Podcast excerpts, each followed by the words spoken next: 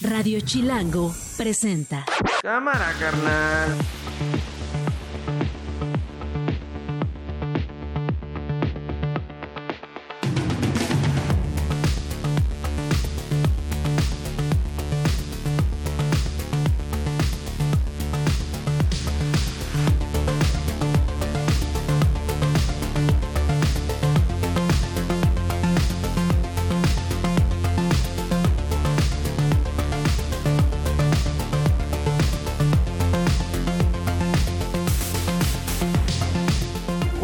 15 de febrero del 2024, una de la tarde con un minuto. Soy Nacho Lozano y esto no es un noticiero.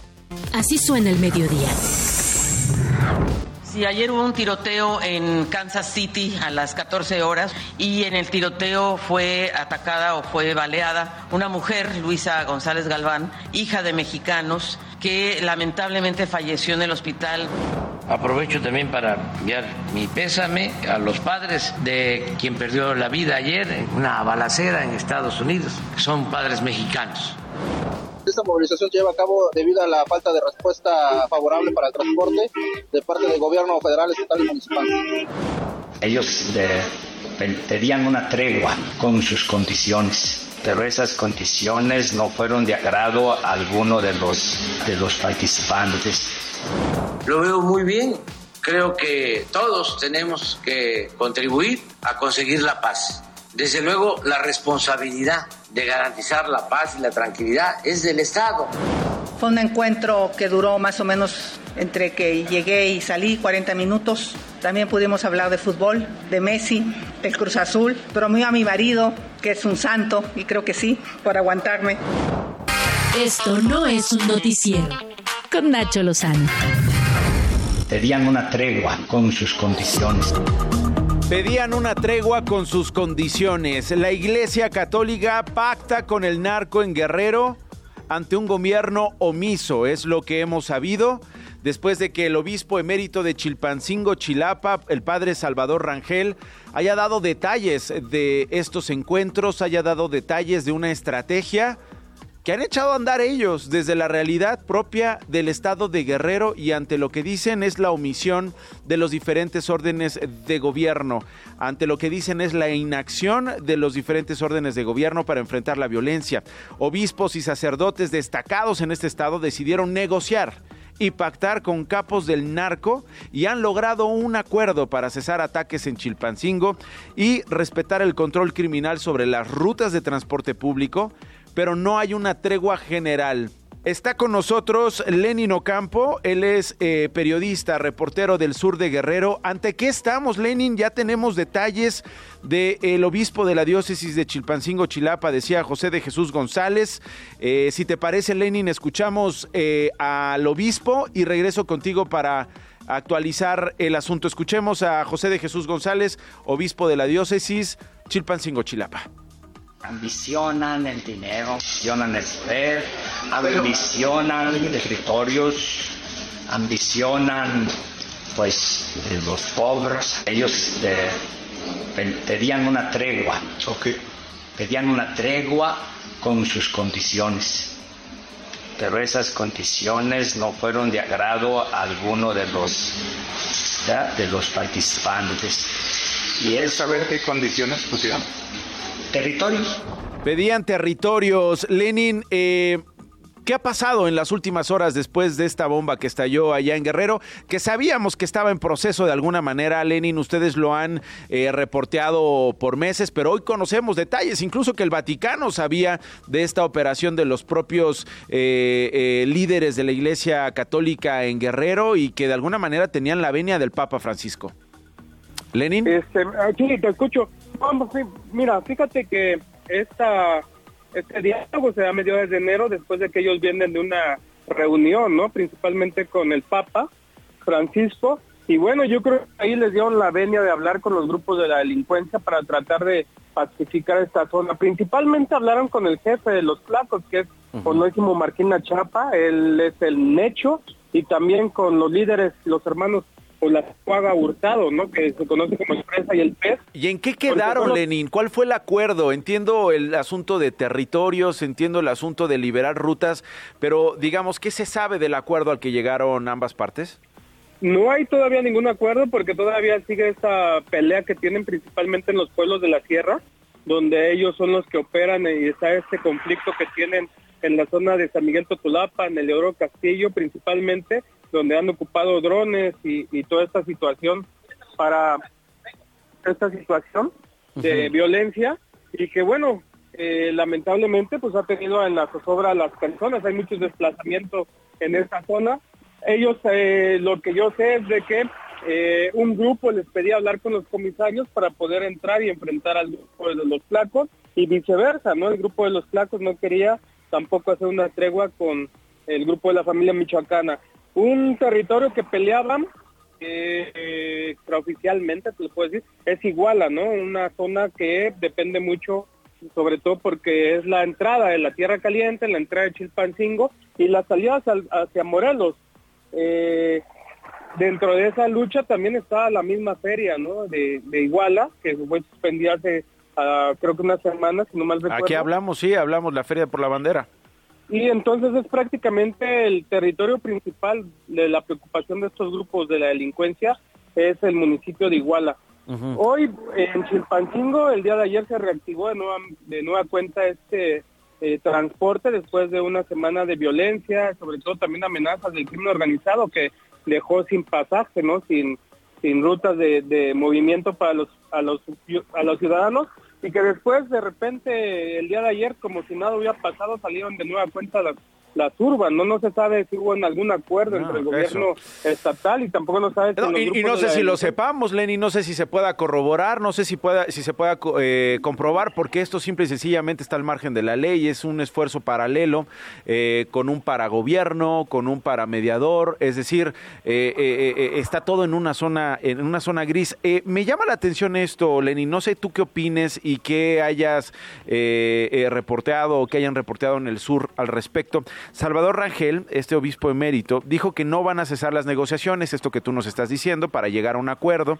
Eh, pero me llama la atención algo que eh, varios medios, varios colegas están retomando, una declaración que dice así, el gobierno del Estado no quiere buscarle una salida a este problema, a lo mejor por dos cuestiones. Una, porque simplemente no le interesa, y la otra es porque está coludido con alguna organización criminal, Lenin.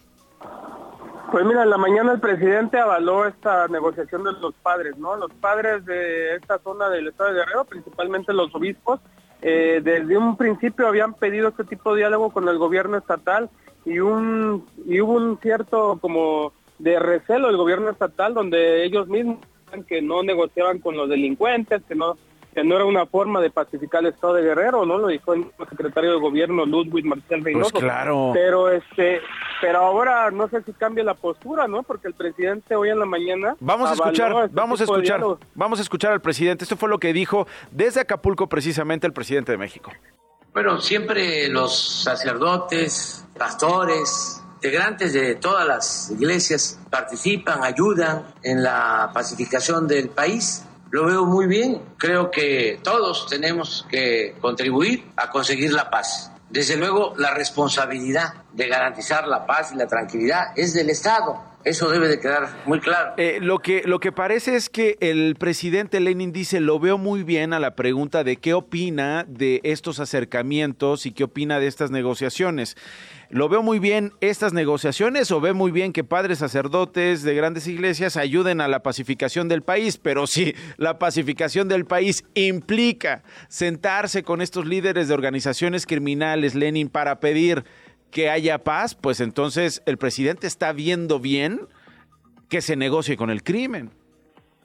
Mira, en el caso, por ejemplo, de los de los sacerdotes, de los obispos, el obispo Rangel, él fue el obispo de Chilpancingo en el gobierno anterior y gracias al obispo hubo una pacificación en el estado porque también el gobierno pasado tenía esa línea de no negociar supuestamente con los grupos del crimen organizado y el padre eh, de una manera u otra pues bueno digamos se entrometió en estos grupos armados y pudo platicar con ellos, pudo negociar algunas situaciones principalmente en Chilpancingo y sobre todo también en Tasco, también el mismo obispo ha señalado que él eh, eh, intervino, ¿no? Por, porque a uno de estos pues que está en la cárcel, pues lo cambiara de un cerezo porque tenía un problema de riumas y, y con el frío le daba eh, alguna eh, las riumas. Entonces, en ese sentido, los obispos de, de, al menos que han llegado a, Guerrero en estos últimos seis años, pues sí se han dedicado a este diálogo con los grupos del crimen. Lo que pasó, por ejemplo, el día de ayer en Chilpancingo también tienen que ver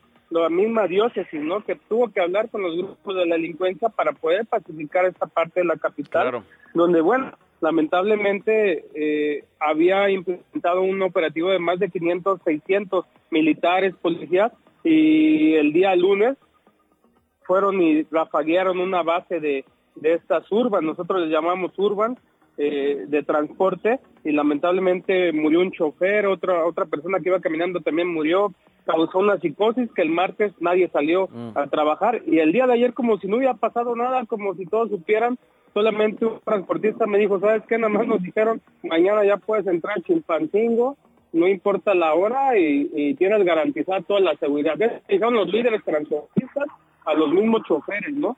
O sea, entre los líderes transportistas y entre, no sé, el clero y a lo mejor algunas cuestiones aquí más oscuras, pues sabían que ya no iba a pasar nada en la capital. Y luego viene esta declaración del obispo de Chilpancingo que se da en medio de la eh, llamada eh, impostura de miércoles de ceniza en este marco y donde él revela, ¿no? Que se ha trabajado, yo sé que se ha trabajado desde, bueno, me comentó un padre a mediados del mes de enero del, del, mes pasado después de que llegaron del Vaticano, empezaron a dialogar y a buscar un, un contacto principalmente con los grupos de la delincuencia para que pues al menos pacifiquen y no se metan en las comunidades. La preocupación de los obispos es que están atacando comunidades principalmente con drones, eh, desplazando a la gente que no tiene nada que ver en este conflicto y es por una de esas razones que también los obispos del estado de Guerrero en esta pelea para pedirles, ¿no? Y sobre todo también porque viene una fiesta muy grande, ¿no? Que es la fiesta de Tasco, que en 40 días va a ser la llamada procesión, ¿no? El, eh, en Tasco y que es importante sobre todo para la religión católica y sobre todo también para el turismo en Tasco. Entonces, Oye, la forma estás hablando, fíjate, estás hablando de Tasco, estamos hablando de Iguala, estamos hablando de Chilpancingo, estamos hablando del estado de Guerrero, un contexto que hemos estado siguiendo contigo, eh, Lenin Ocampo, reportero del sur de Guerrero. Eh, repito, ¿qué con estos gobiernos municipales y el gobierno estatal? ¿Qué con esta crítica que hace el obispo emérito sobre la no intervención, o por lo menos eso parece? ¿Qué han hecho ellos? O sea, ¿qué, han dicho en las últimas horas los alcaldes, las alcaldesas, ¿no? que han sido señalados, señaladas de alguna u otra manera? Acuérdate, el de Tasco andaba en España, criticado mientras había violencia en Tasco, las reuniones eh, de la alcaldesa de Chilpancingo, la alcaldesa de Acapulco, en fin, eh, ¿qué dicen? La alcaldesa... Eh Solo dijo que ya nos hemos acostumbrado a vivir con la violencia, eh, una declaración que dio antier y bueno, ayer dio una este, fiesta, ¿no? En todo Chilpancingo, principalmente hizo unas bodas eh, masivas y después en la noche hizo una fiesta en el Zócalo de la capital, donde, bueno, eh, por el Día del Amor de la Amistad, trajo ahí algunos sonidos y bueno, para los jóvenes, ¿no? Eh, prácticamente la alcaldesa no tiene ahí como una preocupación sobre la violencia, ella la ve como una forma ya de vivir, una forma constante de lo que nos estamos pasando, pero yo creo que no, yo creo que mucha gente también va con mucho miedo. La gente no salía a veces a las calles, sobre todo porque pues no había transporte, ¿no? Sí, no que te pueda pasar algo, ¿no? Pues es una especie de toque de queda, es una especie de... persona, oiga, se sube, ahí va un taxi y dice, no, me da más miedo subirme al taxi que mejor camino, ¿no? Porque qué tal si lo queman o le disparan. Entonces sí, sí ha así como que un alejamiento de las autoridades. Eh, realmente pues sí hay operativos. Dice el presidente en la mañana que hay 29 mil militares, de Guardia Nacional y todo, pero a la gente lo que tiene el concepto es de que sí está la seguridad, pero realmente no ven la funcionalidad de que estén a lo mejor parados en un retén dándoles bandera para que, para que pasen los carros o, o dando vueltas por las calles cuando, realmente no más focalizado, claro. Inhibir el o no previenen a lo mejor que puedan los delitos. eh, los delitos sí sí sí entonces de nada sirve que tengas 29 mil militares y si no están haciendo lo que tendrían que hacer.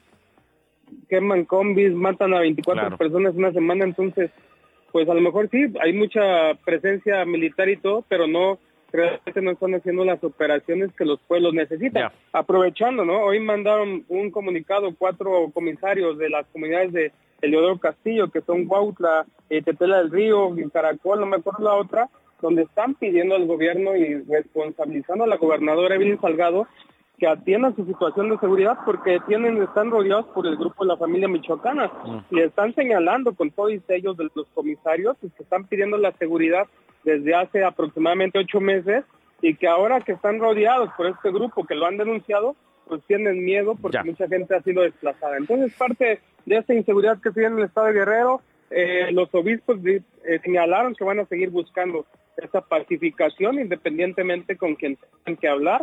Y bueno, ahora avalados con el presidente en la mañana que dijo que de una manera u otra, Lo ve bien. pues está bien, ¿no? Sí, bueno, Lenin, eh, no sabes cómo te agradezco, como siempre, un abrazo a todos los colegas del sur de Guerrero y estamos en comunicación. Cuídate mucho.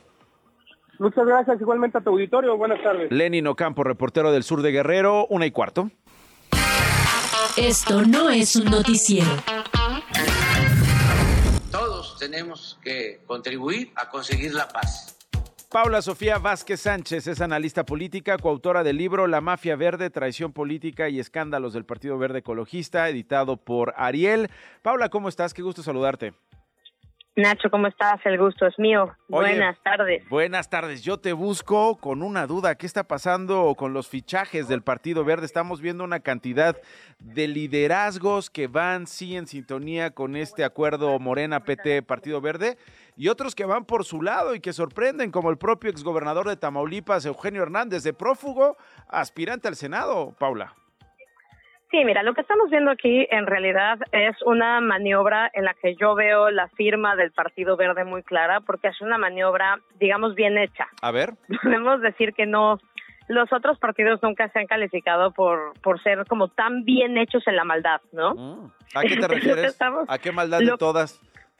Ah, mira, primero, eh, hoy mismo Mario Delgado lo acepta y dice, estamos calculando muy bien en cuántos distritos vamos a ir separados, en cuántos distritos vamos a ir juntos, en los temas de las senadurías, en los temas del Congreso, y estamos haciendo cálculos muy particulares. Obviamente se están haciendo vilmente sumas y restas para saber cómo les conviene más para tener el mayor número de escaños en, en el Senado específicamente, ¿no? Ahora, que es donde los partidos eso es normal, más. digamos, ¿no? Eso lo hacen todo el tiempo, eso es, te diría, legítimo, ¿no? Esos cálculos de los partidos. Lo que preocupa a lo mejor son los perfiles con los que se juegan en esos cálculos. Ah, yo creo que las dos cosas, ¿no? O sea, estamos viendo como ya, yo creo que esta, esta es una elección en la que ya está muy descarnado el tema de, bueno, pues así es la política, ¿no? Y nos estamos acostumbrando a que pues X, así es la política y así se hacen los cálculos y nada, nada importa en realidad, ¿no? El otro caso también es lo que dices, los perfiles. Estamos viendo que, bueno, el Partido Verde tradicionalmente se, se es que su, su característica es eh, proponer grandes personajes, ¿no? Personajes maravillosos para la vida política. Ahorita el caso más sonado es el de el exgobernador de Tamaulipas, que efectivamente, pues, dos datitos, ¿no? El primero estuvo acusado de lavado de dinero en el narcotráfico y el segundo es que fue de las personas a las que el propio Andrés Manuel señala como artífices de su fraude en 2006. Ah, claro, con las llamadas estas del acarreo a favor de Felipe Calderón, ¿no? Lo que él llamó el Exacto. fraude, ¿no? Salgan a votar para apoyar al candidato del PAN. Exactamente, estas llamadas con el Bester, ¿no? Con el entonces Gordillo, sí. ajá, uno no, pues uno no deja de preguntarse, este, pues qué le debe morir al verde para permitirle este tipo de cosas, ¿no? ¿O qué vale el verde? O ¿Por qué le funciona tanto a Morena? A- ayer circuló una foto del líder del Partido Verde, eh, eh, pues estando en las oficinas, Jorge Emilio González, este polémico líder de Morena, eh, estando en las oficinas de Morena, eh, pues en, la- en plena negociación. ¿Cuánto vale el verde? ¿Por qué importa tanto el verde? Es decir, sí, sí importa. Gobierna, de hecho, hoy un estado, ¿no? Gobierna San Luis Potosí. Bueno, go- gobierna un estado y tiene la base en dos más, ¿no? Una cosa que se sabía mucho En en, Quintana las elecciones de 2018 era que en realidad el candidato de, de en Chiapas es eh, que Chiapas, el claro. propio eh, claro, el propio Manuel Velasco había le había cedido el, Sí, el sí, lugar sí. del candidato de Chiapas, había, había había como abandonado a su propio candidato para apoyar al candidato de Morena, Rosendo, y que efectivamente pues todo lo que es la base, o sea, con, el verde hay que entender una cosa, que es, eh, ya no es un partido chico y ya no es un partido sin base. Mm. Eh, otro tema, Quintana Roo, todo un dato, todos los taxistas de Quintana Roo están afiliados al verde. Mm. Entonces. Sí, es importante esto, sí, totalmente. O sea, ya no es un chiquipartido, ya no es un satélite que te da uno o dos puntos. Es ya un partido, un peso pesado, ¿no? Claro, ya es un partido que tiene base, ya es un partido que tiene su estructura, ya es un partido que tiene su propio peso político en entidades federativas, donde eh, ahorita, por ejemplo, Chiapas es un es un estado muy delicado para Morena por los conflictos que hay, por los temas de violencia, etcétera, y pues traer el respaldo del Verde que tiene muchos años construyendo sus sus bases y sus sus acuerdos en Chiapas, pues importa, ¿no? Claro, para activar y eh, desactivar lo que haya que activar o desactivar. Claro, San Luis Potosí, ¿no? Con su, que con el pollo gallardo que habían abrazado de Claudia, dicen, ah, es un gobernador de primera, ¿no? Ay, que también se nos olvida que tenía acusaciones de narcotráfico muy graves, ¿no?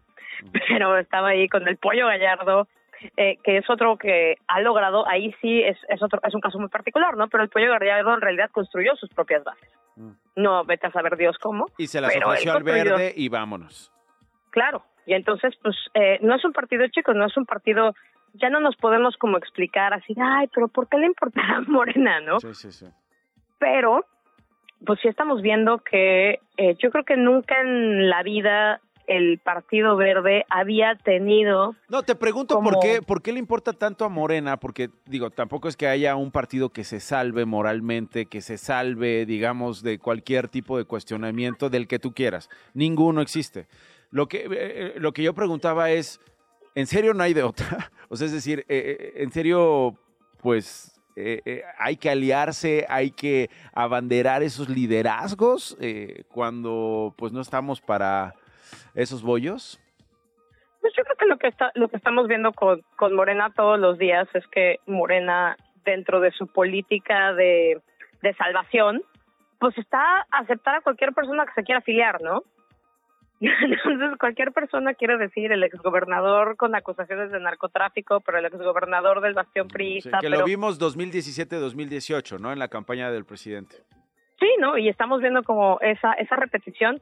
Ahora, esta repetición me parece un poco más burda en el sentido de que pues construyeron, llevan seis años construyendo diciendo que con el PRI a la esquina, el PAN no, este, y ahora están aceptando a toda esta gente, ¿no? Esta, esta paradoja de tienen que salir, el, el PRI tiene que salir del Estado de México para unirse a nosotros, ¿no? Sí, sí, sí. Entonces yo creo que esta construcción de, en esta construcción de hegemonía, pues el verde es un bastión importante, okay. sobre todo en los congresos. Ok, ok. Bueno, pues entendido. Eh, veremos entonces cómo quedan estas eh, candidaturas. Se acerca el mes de marzo y si te parece, Paula, lo seguimos conversando contigo y analizando. Por supuesto que sí, siempre que quieras. Gracias, Paula Sofía Vázquez Sánchez, una con 24. Estás escuchando Esto no es un noticiero con Nacho Lozano. Regresamos.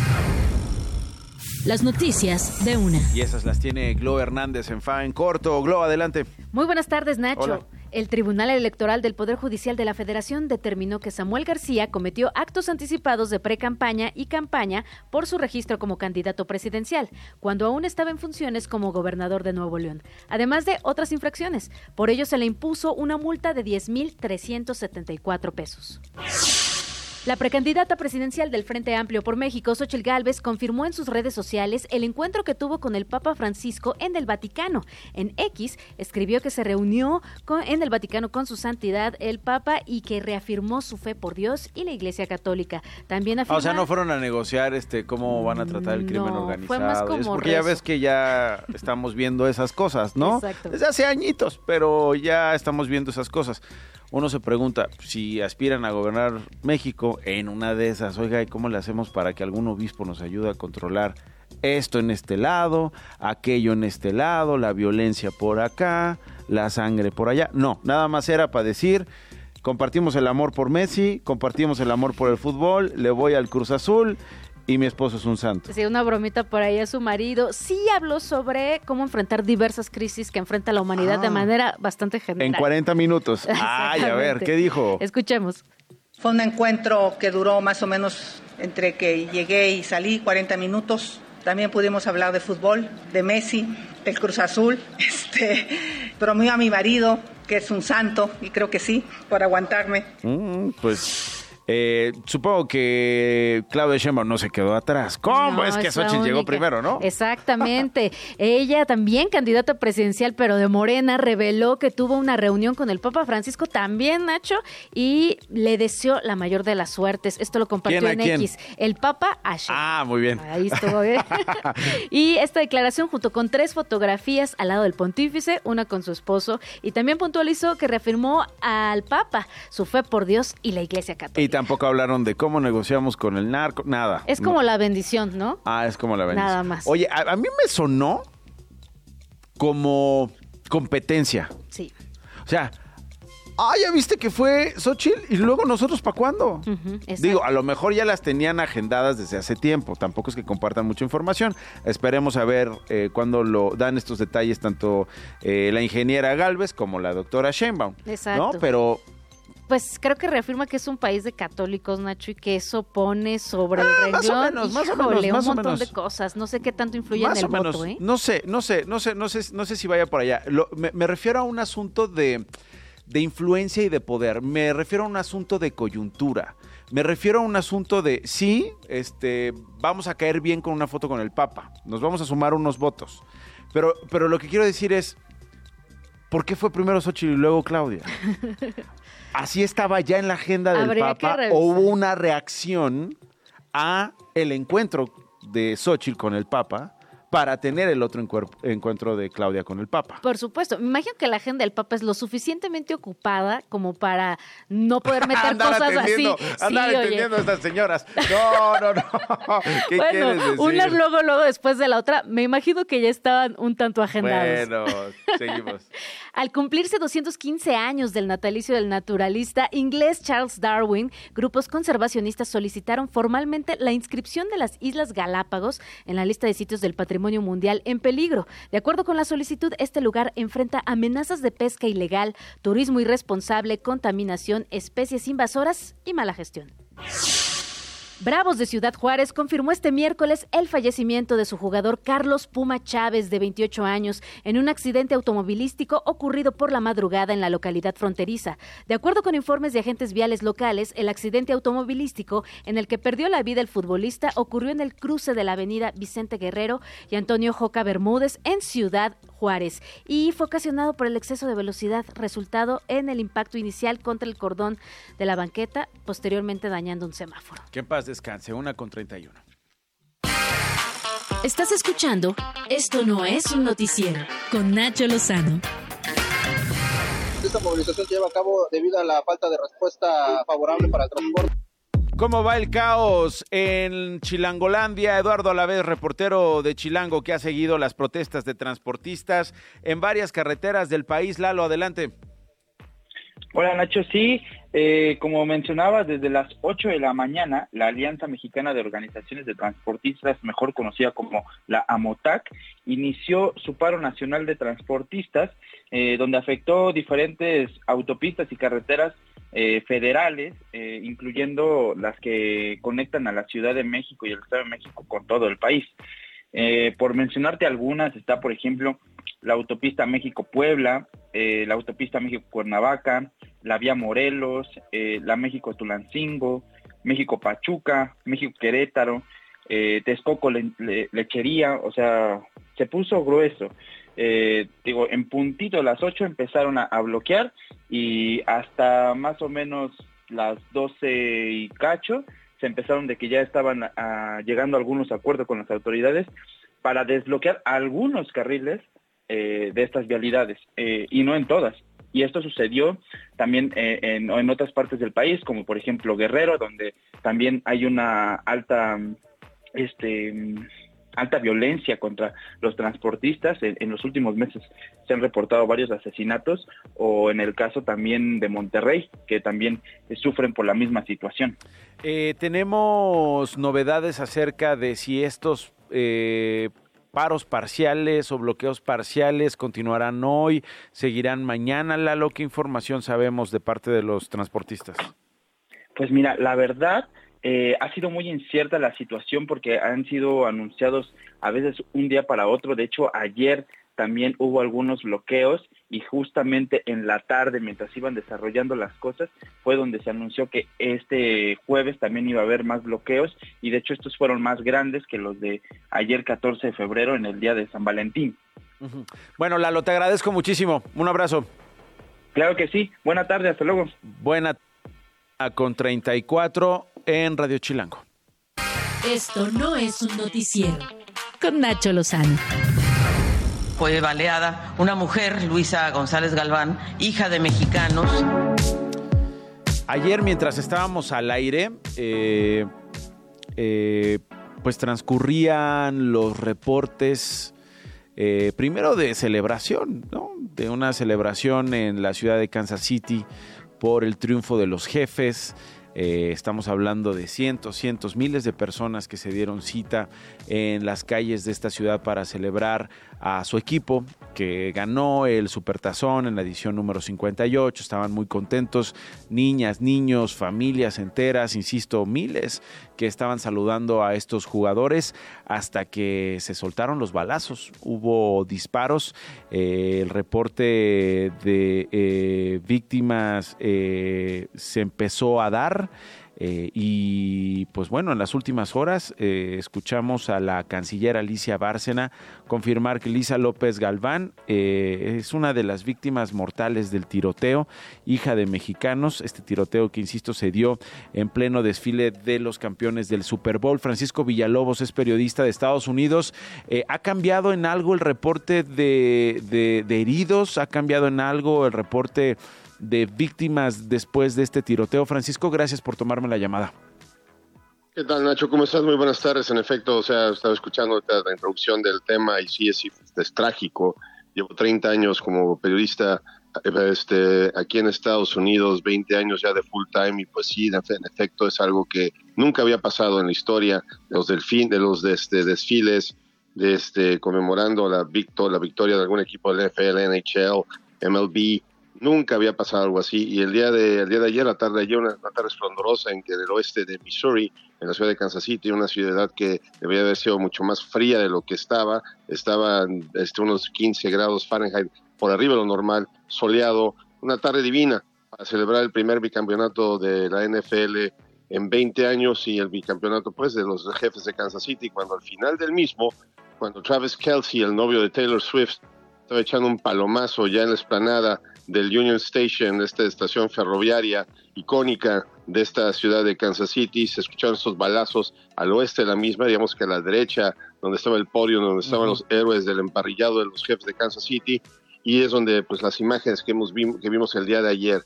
El día de hoy, la, este, la jefa de policía, Stacy Graves, anunció que son, se confirman que son 23 las víctimas heridas de bala. Ok.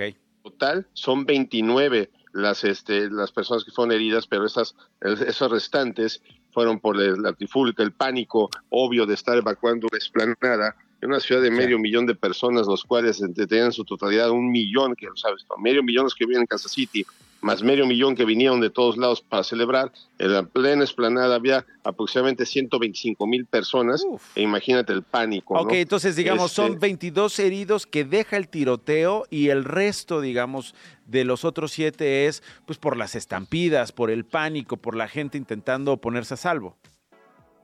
23 el tiroteo, y este y el resto, digamos, seis, seis restantes de 23 y 6 de la estampida. Ok, entendido. Y una persona fallecida que es esta, eh, esta mujer, eh, hija de mexicanos, ¿correcto? Lisa López Galván, una DJ además. En efecto, en efecto, una, una, una, una figura en Kansas City, una figura muy querida, una DJ, precisamente la radio que, este, que transmite los partidos de los jefes de Kansas City. De esos 23 víctimas, 11 son niños menores de, bueno, niños adolescentes menores de 16 años y la trifulga comenzó por un pleito precisamente entre, entre adolescentes, porque esa es la cuestión, esa es la nota del día de hoy, a ver, Nacho. A ver, a ver, la a ver. trifulca empezó por un pleito entre adolescentes, un par de un grupo, un grupo este no identificado adolescentes, eran dos grupos, uno de un lado, otro del otro, comenzaron a, a discutir y esto así como lo que pasó en el subway de, Nueva York, donde falleció otro paisano con Nacional que también comenzó una trifulga que se escaló a los balazos. Lo mismo pasó. Hay que recordar que en el estado de Missouri es un open carry state, se puede cargar, portar armas de manera abierta sin tener que esconderlo, sin tener que llevarla, digamos, este, escondida en tu pantalón, lo que tú quieras y pues obviamente pueden cargar, pueden tener pistola cualquier persona, ¿me explico? Entonces, obviamente se, se, empiezan este, esta discusión, las armas y empezaron a dispararse entre ellos de manera indiscriminada. Ojo, ¿eh? Todavía no han presentado cargos formales en contra los tres de personas detenidas y la policía de Kansas City tiene menos de 24 horas para presentar estos cargos y no los tienen que dejar libres. Ok, a ver Paco, un par de, un par de, un par de cosas. Eh, primero, eh, se descarta entonces terrorismo, se descarta entonces pues un atentado contra, contra la gente con claros, eh, con claras intenciones terroristas. Eso está descartado, era una discusión, son los resultados preliminares, no extremismo, no terrorismo. Eso por un lado. Y por otro lado. Afortunadamente sí. Sí. Qué bueno, Paco, eh, porque además pudo haber sido pudo haber sido peor. Desafortunadamente estamos hablando de una de una mujer que falleció y estamos hablando de estos 23 que están recibiendo atención médica. Entre las escenas que circularon durante la tarde de ayer y la noche eh, para el día de hoy estaba una de eh, una persona que estaba siendo perseguida por un grupo de aficionados. Lo taclean literalmente y lo neutralizan hasta que llega la policía. Eh, ¿Qué sabemos de esa persona? Eh, ¿era, ¿Era parte de los que estaban discutiendo, Paco? Sí, en efecto, y aparte estaba armado, porque ese video hay también otro, de otro ángulo, creo que lo, lo, captura TMC Sports, en el cual se escucha este, el audio y se escucha que esta persona, que por cierto también era un hispano que está iba con su esposa y que ayuda a, a taclearlo, indica de que ahí está el rifle, ahí está el rifle. O sea, la policía todavía no ha identificado el tipo de arma que se utilizó ayer. Este, no han dicho si eran pies cuadras o R15, uno puede, este, escucha el audio, se escuchan los disparos casi, casi empalmados, Nacho, entonces uno puede asumir que a lo mejor es una metralleta, pero si estás hablando de dos grupos y varios tienen armas, aunque sean armas cortas y están disparando al mismo tiempo, te puedes ir con la finta de que es eso. entonces, Lo, la cuestión es de que nadie ha identificado hayan sido algún tipo de arma en particular, pero en ese video que te acabo de mencionar, cuando están tacleando a, estos, este sospechoso que no ha sido identificado, más que nada porque por eso son menores de edad y aplican otras reglas. O sea, la policía ya sabe quién es. Sí, sí, sí, sí. No lo hacen público porque es tema que es menor de edad y si no le presentan cargos en su contra, entonces tiene que, este, Exactamente. Entonces, este, sí mencionan de que traía un rifle esta persona, pero insisto, la versión oficial todavía nadie ha dicho qué tipo de rifles son o qué tipo de armas son. Una última cosa, Paco. Eh, vi ayer eh, las conferencias, la verdad es que las volví a ver, siempre llaman mucho la atención cuando un jefe o en este caso una jefa de la policía pues le toca dar los detalles de cómo reaccionó su gente y sobre todo de cómo son tocados estos jefes de la policía eh, ante estos hechos. Es decir, eh, su servicio, su entrega tiene que ver con mantener la paz. Pero les duele particularmente a Stacy Graves, esta jefa del departamento de la policía de Kansas City, le dolía particularmente el momento, su comunidad, ¿no? Lo que, lo, eh, eh, eh, cómo termina una celebración en dolor. A mí me llamó mucho la atención. Lo hemos visto en otros, en otros casos, Paco. Tú lo has visto en, años, en otros reportes de balacera, en otras conferencias que dan los propios eh, jefes de departamento de la policía. Han llorado, se han conmovido eh, porque les rompen la comunidad, porque hieren a sus elementos, porque matan a sus colegas eh, policías en medio de esta barbarie. A mí me llamó la atención las palabras que, que, utilizó ayer este eh, Stacy Graves y la jefa de la, del departamento de policía. Es que esa es una cosa, de hecho, a comparación de otras balaceras, a comparación a, comparación a Duvalde, este, a comparación de, este, eh, de, otras, de otros incidentes, que insisto, es un círculo vicioso este maldito cáncer que sufre este país y sus balaceras. O sea, ayer también hubo otra balacera masiva en una preparatoria en, este, en, en, en Georgia, y que siquiera se reportó porque eso se llevó a las ocho columnas. Eh, se cumplían seis años de la masacre en Parkland, Florida, también otra masacre muy importante. Pues la cuestión es de que este, aquí, en comparación a esas masacres, la jefa de policía estaba ahí. Estaba ahí junto al alcalde, estaba junto al jefe de bomberos, estaba junto al presidente de este, la, la corporativa que son dueños de los jefes de Kansas City y escucharon los balazos, a, no, a, no a kilómetros, sino a metros donde estaban ellos en este VIP para ver el desfile. Tuvieron que ser evacuados, tuvieron que llevarlos abajo del estacionamiento de Union Station hasta saber qué es lo que estaba pasando. Recibir la información, porque obviamente la jefa de policía no va a correr a donde están los balazos, eso le corresponde a los 900 elementos de los tres niveles de gobierno que estaban ahí presentes para salvaguardar la, la, este, la seguridad de este sitio. Y pues obviamente este, fue impactante para ella, más aparte hay que recordar que Kansas City, insisto, es una población muy pequeña cuando la, la comparas a Nueva York, a Chicago, sí, sí, sí, a Los Ángeles, a Filadelfia, son cosas que este, ella puede decir que no muy comúnmente en, ese, en esa población, aunque tristemente esta fue la tercera balacera ah, en lo que va del año en, en Kansas City. Ah, qué duro. Eh, Francisco, no sabes cómo te agradezco esta conversación. Te mando un abrazo, por favor, cuídate mucho. Contrario, querido amigo, un fuerte abrazo, gusto haber aportado aquí en tu espacio. Gracias, Francisco Éxito. Villalobos, periodista en los Estados Unidos. Cuarto para las dos. Esto no es un noticiero. Con Nacho Lozano.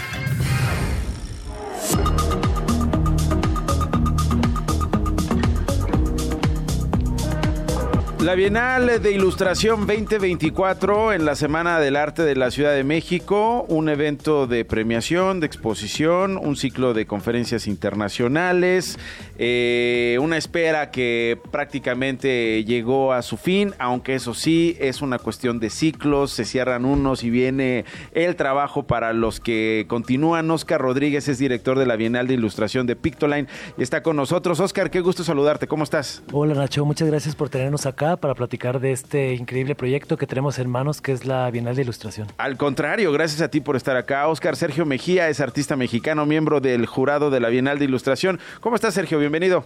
Bueno, él es Smith. Yo soy Smith, pero Sergio esperemos que esté bien en tu casa. ah, bueno, pues Smith me pusieron mal el nombre por allá, pero bienvenido Smith, qué gusto tenerte por Hola, acá. ¿qué tal, Nacho? Y Sebastiana Campante, artista y presidente del jurado de la Bienal. ¿Es correcto? Así es. Esto es ah, muy bien. correctísimo. Le atiné, perfecto. Oigan, qué gusto estar acá.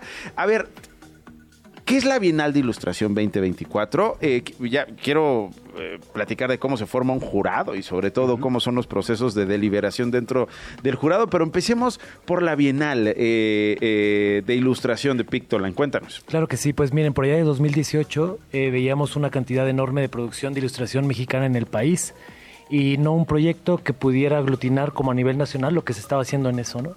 Entonces creamos la, la, Bienal de Ilustración, ¿no? Así como el tamaño tiene la Bienal de Pintura o el Centro de la Imagen tiene la Bienal de Fotografía, decidimos crear e inventar la Bienal de Ilustración. Ahora estamos festejando. ¿Por qué? ¿A quién se le ocurrió? ¿Qué estaban haciendo? ¿Qué andaban chupando? ¿Qué?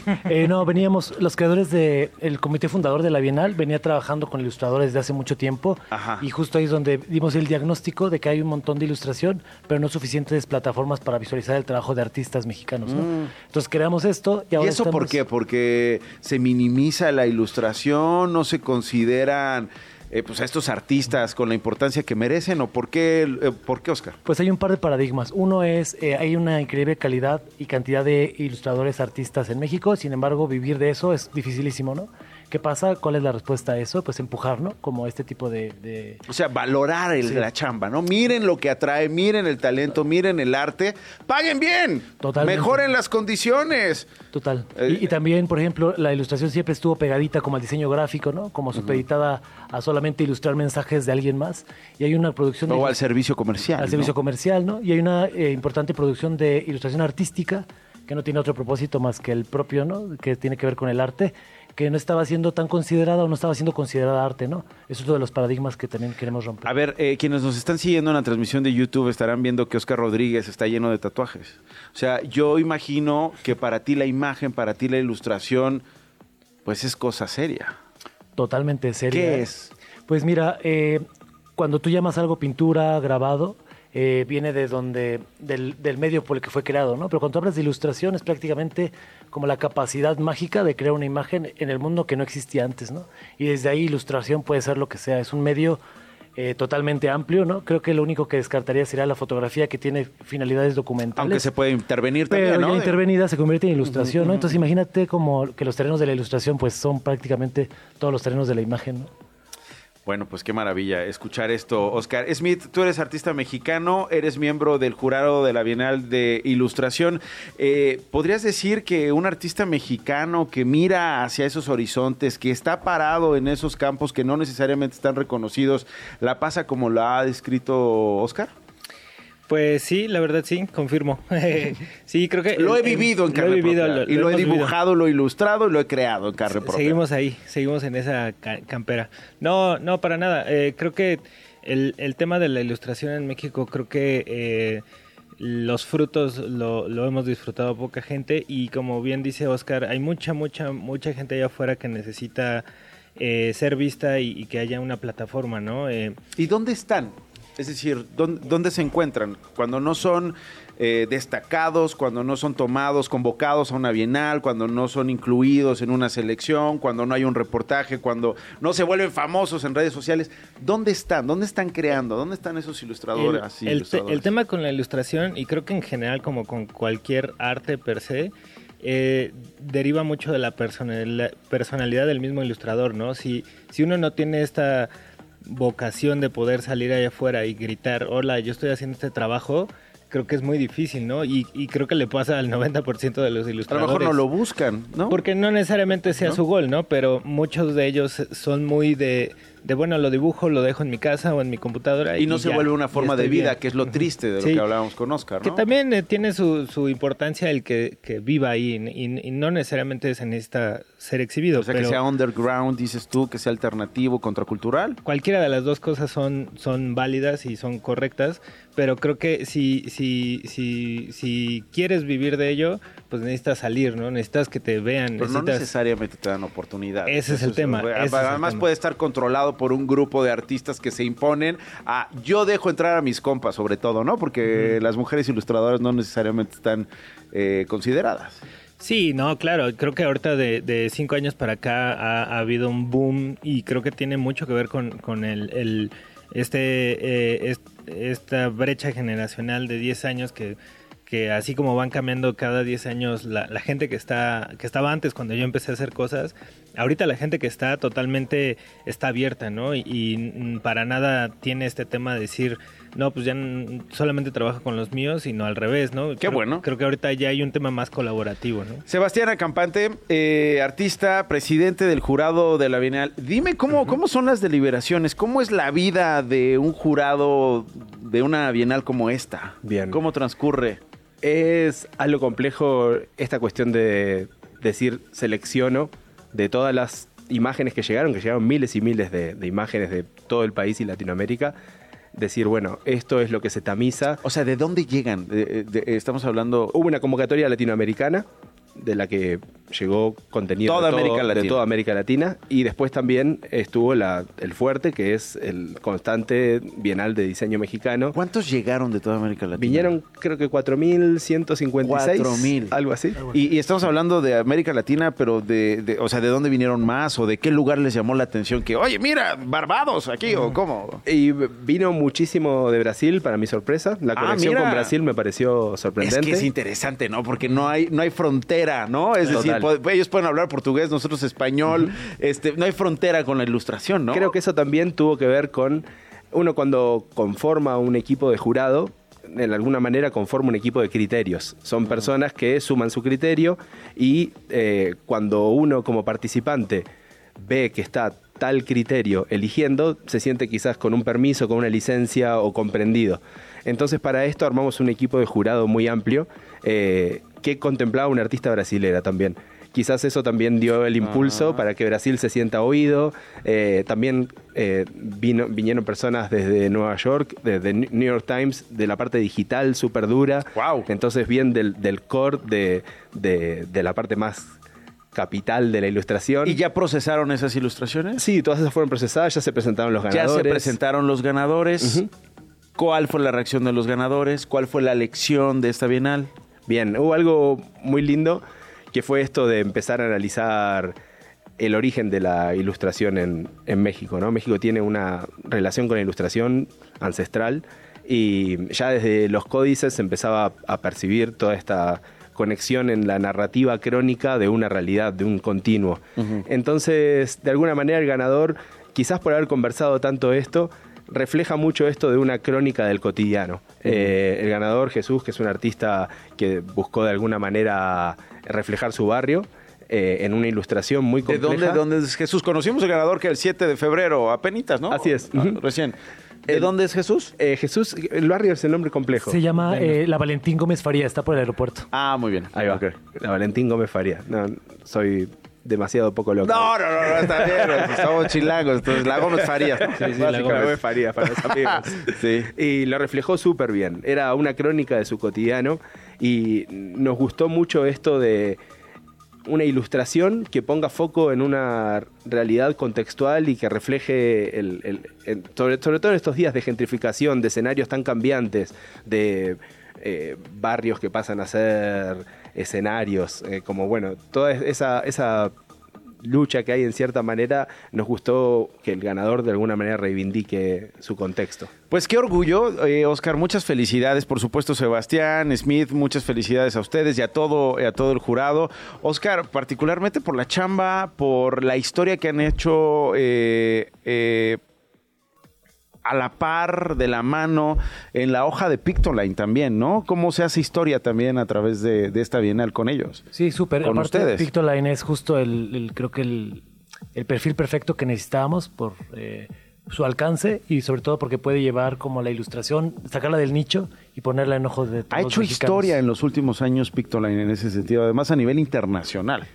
¿No? Es decir, no solo inspiración, ha sido plataforma y ha sido un reto para ustedes los artistas de decir, "Puta, estos cabrones qué chingón lo están haciendo, o estas cabronas qué bien lo están haciendo, este, y, y además están premiando, que eso es algo sensacional, Oscar. Sí, increíble. Eh, la exposición de la Bienal de Ilustración está hasta el 8 de marzo. Ok, empezó En el 8, el día siguiente, ¿no? Inauguramos el 8 de febrero y cerramos el 8 de marzo. Tienen tiempo para ¿En ir a dónde? verla. Está en el Centro de Cultura Digital. Ahí están los ganadores. Ahí están los ganadores, los 80 seleccionados mexicanos y el premio de la Que se lo llevó un brasileño. Muy bien, eh, ¿gratis? Es gratis todo, sí. Muy bien, eh, repite nuevamente Claro que la sí. convocatoria. Eh, vayan a visitar la eh, exposición de la Bienal de Ilustración. Está en el Centro de Cultura Digital, ahí en Reforma, abajo de la Suavicrema, y está hasta el 8 de marzo. Allá donde huele bien, sabroso. Pasan primero a, a inspirarse y ya luego Se echas un, se quedan ahí estacionados. Pasan a hacer lo que se les pegue la gana y lo que su, el- el- su personalidad disponga Exacto, libremente. sí, sí, sí, sí. Eh, pero lo que queremos decir es que huele a mota. ah, ya. Básicamente, ya después, pues ya, pues sí, sí, sí. Es un buen combo, es un buen combo. Muy bien. Es un gran compo, es un gran compo. Eh, Sebastián, muchas gracias y qué gusto. Favor, Felicidades, felicidades No, y vamos a estar pendientes. Eh, ¿Qué? ¿La próxima? ¿2025? Algo así se planea, 2026. Ah. eh, ya estamos ahí proyectando. Ah, claro, sí, pues eh, Bienal. sí, Bienal. eh, bienal. Lo que no quita- razón, idiota. bueno, pero a lo mejor el 25 va a No, ser un intermedio. Totalmente, lo que no quita de que sucedan cosas. Ah, ah, ah, pues a ver, si, a ver si hablamos en el 2025. La premonición. Ahora nos esperamos hasta el 26. Smith, gracias. Nos vemos. Qué muchas gusto, gracias. ¿eh? Muchas felicidades. Y Oscar, muchas felicidades también. Y muchas gracias, gracias por estar con nosotros. Bueno, nos vamos. Gracias por habernos acompañado. Hasta mañana en punto de la una. Nos vemos. Esto no fue un noticiero con Nacho Lozano. Radio Chilán, Radio Chilán, 105.3 FM. La radio que... Viene, viene.